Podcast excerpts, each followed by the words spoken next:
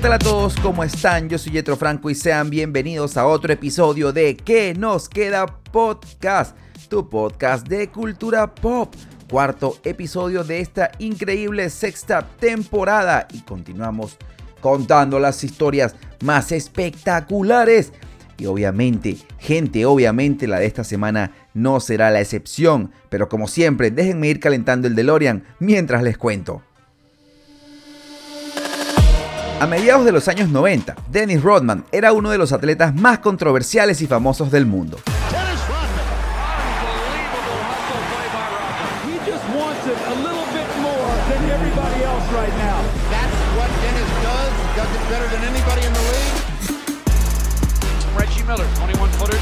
Rebound Rodman. Great football feed way up to Sally for the slam. Películas, series, marcas de ropa, relaciones con las estrellas más lindas del espectáculo, campeonatos de la NBA, todo un rockstar. Sus fiestas y formas de juerguear eran legendarias. ¿Quién diría que un chico abandonado por su padre y con una infancia en la pobreza iba a ser tan grande? ¿Quieres saber cómo llegó a convertirse en esta estrella? Acompáñame una vez más al DeLorean para contártelo.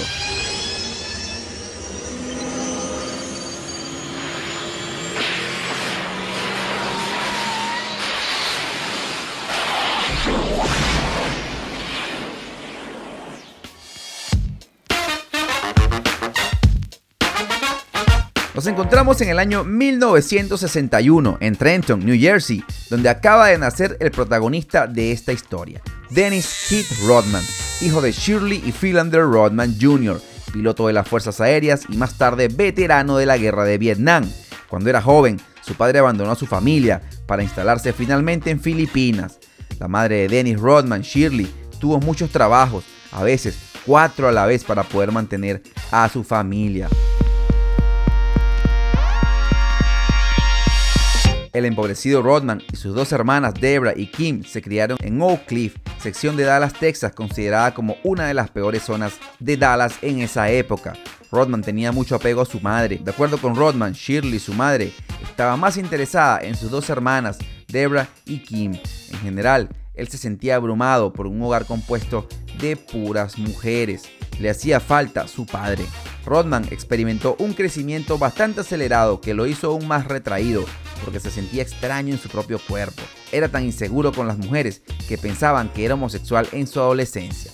Rodman asistía a South Oak Cliff High School, sin embargo, no se le consideró como un atleta destacado. Según él, era incapaz de meter una bandeja fue incluido en los equipos de baloncesto de la escuela secundaria, pero comió banca toda la temporada. Medía solamente 5 pies y 6 pulgadas, eso es más o menos como un metro 68. Al terminar la escuela, Rodman no fue fichado por ninguna universidad y su madre no tenía dinero para pagarla, por lo que trabajó como conserje de noche en el Aeropuerto Internacional de Dallas Forward, donde también fue despedido por robar relojes en una tienda. Su mamá lo botaría de su casa. Rodman estaba en la calle, tuvo que quedarse en algunos sofás de casa de sus amigos. Estaba una semana en una casa, otra semana en otra, estaba sin rumbo. Por esos días experimentó un estirón repentino y decidió darle otra oportunidad al baloncesto. Pero esta vez no podía fallar. Era el baloncesto o vender droga en las calles, tener un trabajo horrible que no le gustaba. Pero dijo, aquí lo tengo que dejar todo. Hasta que un amigo de la familia avisó al entrenador en jefe de la Universidad del Condado de Coke en Gainesville, Texas, en un solo semestre. Allí hizo un promedio de 17.6 puntos y 13.3 rebotes. Después de su corta estadía en Gainesville, fue transferido al Southwestern Oklahoma State University. Allí, Rodman fue tres veces All-American y lideró la Naya en rebotes. En tres temporadas allí promedió 25.7 puntos y 15.7 rebotes. Lideró a la Naya en rebotes dos veces. En el torneo de Portsmouth ganó los honores de jugador más valioso y llamó la atención de los Detroit Pistons.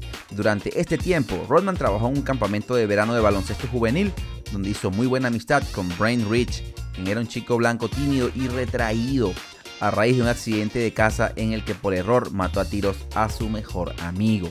Los dos se hicieron casi inseparables y formaron un vínculo muy fuerte. Rich invitó a Rodman a su casa rural de Oklahoma. En un primer momento, Rodman no fue bien recibido por los Rich debido a que era un afroamericano. Sin embargo, la familia estaba muy agradecida con él por sacar a su hijo de casa y finalmente fueron capaces de dejar a un lado sus prejuicios. Aunque Rodman tenía graves problemas familiares y personales, la familia Rich lo adoptó en 1982 y pasó de la vida de la ciudad a una vida de campo, a un farm boy. A pesar de que Rodman considera a los Rich como su familia sustituta, dice siempre que para él son su familia real, la que lo ayudaron en sus momentos más difíciles.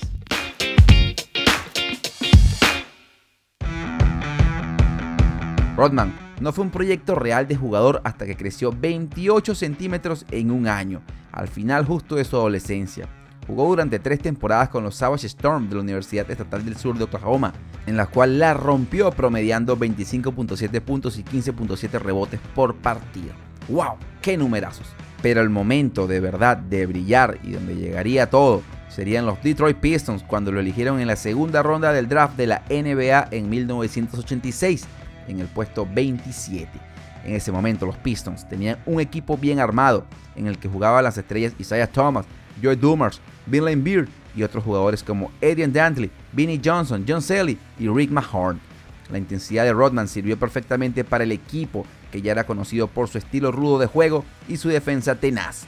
En su primera temporada en la NBA, Rodman consiguió unos promedios de 6.5 puntos por partido y 4.5 rebotes en apenas 15 minutos de juego.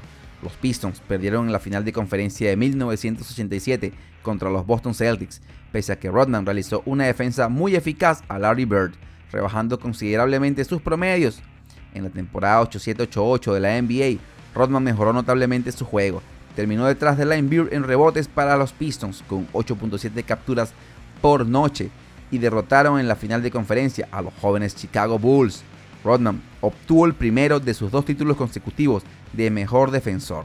Ese año perdieron la final 4-3 ante Los Ángeles Lakers, pero regresarían el próximo año, la temporada 8-8-8-9, y se enfrentaron de nuevo con Los Ángeles Lakers. Esta vez ganaron su primer título con un resultado contundente de 4-0. Al año siguiente hicieron el back-to-back, revalidaron el título al vencer en las finales a los Portland Trail Blazers, pero sería su temporada con los Chicago Bulls, donde acompañaría a Michael Jordan y Scottie Pippen a ganar tres títulos consecutivos de la NBA, y eso lo transformaría en leyenda. Pero por esos años, cuando Michael Jordan y los Bulls eran los atletas más grandes del mundo, también Rodman lo era y se convertiría en la estrella más ruidosa del equipo más famoso del mundo del deporte.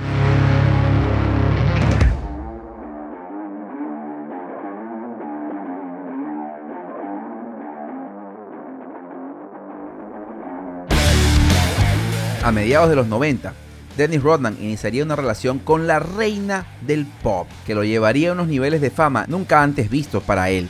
Fue la misma Madonna quien lo invitó a abrirse a la moda, a su lado más femenino, a que le diera rienda suelta a sus ideas. Recuerden que Rodman era un chico extremadamente tímido, casi no daba entrevistas, hablaba solamente en las canchas con su agresivo modo de juego. Madonna lo enseñó a venderse, le dijo, Dennis, tu activo más valioso eres tú, tu personalidad, Rodman estaba sorprendido, decía, Madonna era como una puta industria, era la General Motors. Cuenta Rodman, Madonna le ofreció 20 millones de dólares por inseminarla y que solo le pedía como condición estar presente y a su lado a los 9 meses del embarazo. Después de eso, le daba los 20 millones y ella se hacía cargo del niño, a lo que Rodman aceptó. Y un día jugando cartas en un casino en Las Vegas, le pasan un teléfono urgente y era la reina del pop Madonna y le dice, ven por favor, urgente, que estoy ovulando, tienes que venir. Y Rodman le dijo, en cinco horas estoy allá. Tomó el primer vuelo a New York e hicieron el intento por varios días, pero no funcionó. Meses después la relación iba a terminar por los apretados calendarios de ambas estrellas, pero Dennis Rodman nunca va a olvidar a la reina del pop. Pero si tenemos que hablar de relaciones tormentosas en su vida, la más famosa es la que tuvo con la actriz Carmen Electra, la famosa chica de Baywatch. A mediados de febrero del 98, Rodman invitó a la actriz a su casa de Chicago, donde se dedicaron a comer sushi y a charlar. Rodman comenta que se quedó 4 o 5 noches en su casa, en mi cama, y nunca hicimos el amor. Increíble, desarrollamos una conexión espiritual. La miraba y no veía su belleza, no veía Carmen Electra, la chica de Baywatch. Me estaba enamorando de ella sin saberlo. Rodman da buena cuenta de la primera vez que se acostaron, fue el 19 de febrero de 1998. Uf, no se lo olvida. Pero bueno, ¿quién se va a olvidar de eso? en un hotel de Toronto, tras un partido y show de, de striptease, su guardaespaldas tuvo que entrar en la habitación a bajar el volumen de la tele porque se estaban quejando los demás clientes en recepción. Una vez empezaron a tener relaciones sexuales, ya no pararon, comentaba Rodman. No sé cuántas habitaciones de hotel destrozamos teniendo sexo. Cualquiera que nos escuchase debía pensar que nos estábamos matando o peleando el uno con el otro. Cuenta Carmen Electra que siempre había esos momentos en los que todo el mundo se preguntaba, ¿dónde está Dennis Rodman? Otros miembros del equipo se preocupaban cuando él se escapaba y no podían encontrarlo. Había veces que todos recorríamos los bares de todos Los Ángeles intentando encontrarle. Él simplemente huía de todos. No había nada que hacer. Le gustaba salir e ir de fiesta. Íbamos a su restaurante favorito, luego una discoteca, luego un after. No paraba. Sin duda, era un riesgo profesional ser la novia de Dennis Rodman. Era muy salvaje. Cuenta Carmen Electra que un día que el equipo le había dado un día libre, Dennis le dijo que tenía una sorpresa para ella. Le vendó los ojos y la subió a su moto cuando le quitó la venda, estaba en el centro de entrenamiento de los Chicago Bulls. Afirma Carmen Electra que fue un paso más allá a la hora de contar lo que hicieron en el Berto Center. Fue una locura. Éramos como dos niños en una tienda de caramelos. Tuvimos sexo en todo el maldito lugar, en la sala de recuperación, en la sala de pesas, el gimnasio, en la cancha. Fue una locura. Electra asegura que cuando conoció a Rodman, sabía que él era el chico malo del baloncesto, que había salido con Madonna. Y ella no era muy aficionada al mundo del deporte. Sin embargo, la actriz y modelo reconoce la grandeza de aquellos Chicago Bulls de los 90. Un equipo con el que compartió momentos mágicos, como la celebración de ese sexto anillo conquistado en Salt Lake City.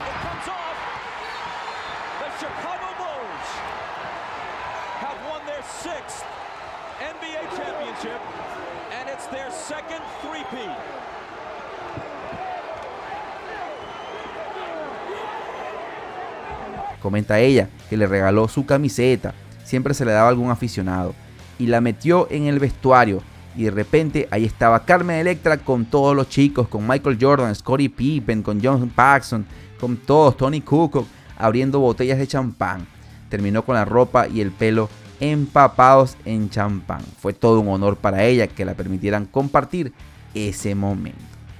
Dennis y Carmen Electra se casarían ese mismo año y su matrimonio iba a durar seis meses y terminaría con una orden de alejamiento por violencia doméstica. Así de salvaje como inició, así terminó.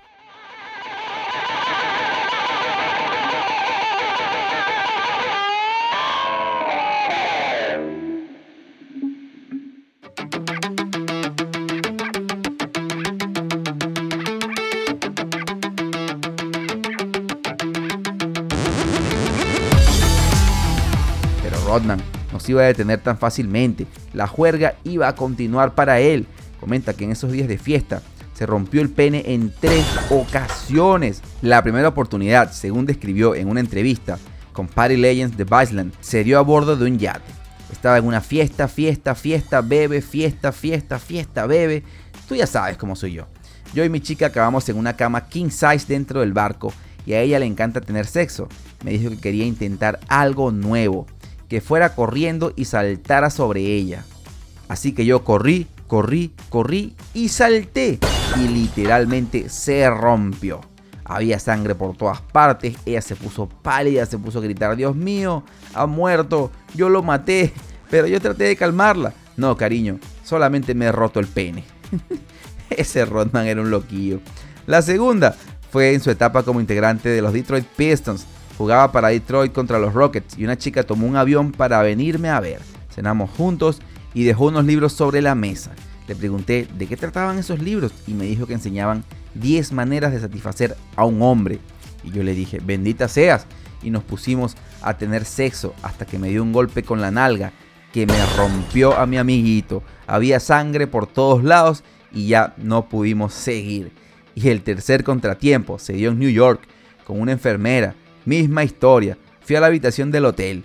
Tuvimos sexo y sucedió de nuevo. Tuvieron que llevarme al hospital. La enfermera fue trayendo médicos para entender qué me había pasado. Al final, había ocho médicos alrededor mío. Les dije que yo sabía que tenía, pero insistían en que querían cuidarme. Al final, me diagnosticaron una contusión de pene. Uno de los compañeros con los que compartió noches de desenfreno fue Tony Kukoc, el croata que llegó en 1993 a la NBA después de triunfar en Europa.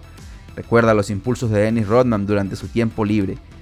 Comenta Tony Kukoc, un día éramos cuatro y lo primero que pidió para beber fueron 40 shots de vodka y 10 cervezas. Le pregunté, oye Dennis, ¿va a venir más gente? Y me dijo, que no, pero que era importante mantener el bar abierto, que no dejara que lo cerraran y que continuara pidiendo. Todos los que estaban en el bar aquella noche tuvieron comida y bebida gratis gracias a Dennis Rodman. Cuco comentó, yo no pude seguirle el ritmo, salí de fiesta solo una vez con él porque después de eso necesitabas un periodo de recuperación de 7 a 10 días.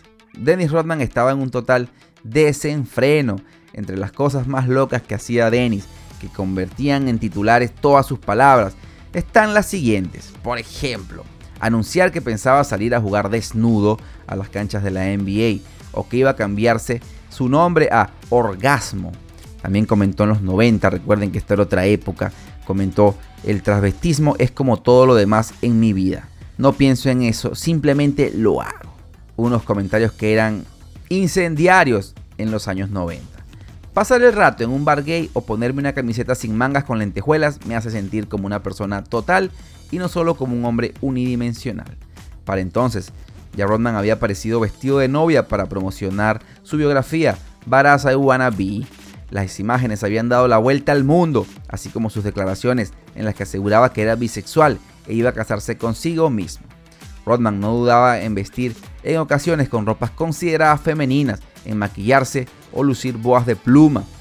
El estilo de Rodman era un poco de todo, callejero, drag, camionero, corista de Las Vegas, payaso de clase, Adonis, a veces y todo a la vez, experto en saltarse los tabúes, así comentaba la CNN a mediados de los 90. Luego de retirarse y haber jugado en diferentes países, en 2015, Rodman sorprendió al mundo al viajar a Corea del Norte con intención de que cesen las hostilidades entre ambos países, Estados Unidos y Corea del Norte, lo que derivó en una estrambótica amistad con el dictador Kim Jong-un, que por cierto es súper fan de Dennis Rodman y le ha hecho cientos de regalos y ha juergueado mil veces con él. Actualmente se está produciendo una película llamada 48 Hours in Vegas o 48 horas en Las Vegas. Y la película va a retratar las 48 horas que pidió Rodman de permiso a los Chicago Bulls en medio de los playoffs y que se convirtieron en 88 horas. Imagínense, su vida es tan loca que van a hacer una pela sobre unos días de juerga y será suficiente para toda una película. ¿Pueden creer eso? Pero al final de todo, ¿qué nos queda? Dennis Rodman, la leyenda del básquet, el mejor jugador defensivo de todos los tiempos y uno de mis ídolos personales, parecía ser un tipo muy confiado, muy seguro, pero internamente Dennis no deja de ser ese niño flacucho y pequeño, aterrado, que fue abandonado por su padre allá en su natal New Jersey siempre buscando su espacio, siempre buscando su lugar en el mundo. Al parecer, nunca lo va a encontrar o no lo ha encontrado, pero mientras lo encuentra, seguirá siendo como a él le dé su gana y eso es lo importante. Hemos llegado al final de este episodio, espero te hayas entretenido un montón con él. Por favor, te agradezco que si te gusta el podcast, déjame una calificación de 5 estrellas y comparte el contenido con tus amigos. De esta forma me estarías ayudando mucho con su difusión. Si quieres ampliar el contenido, nos puedes seguir en las redes sociales del podcast, Instagram, QNQ Podcast, TikTok y Facebook. ¿Qué nos queda? Podcast. Y nos vemos la semana que viene con un episodio increíble. Chao.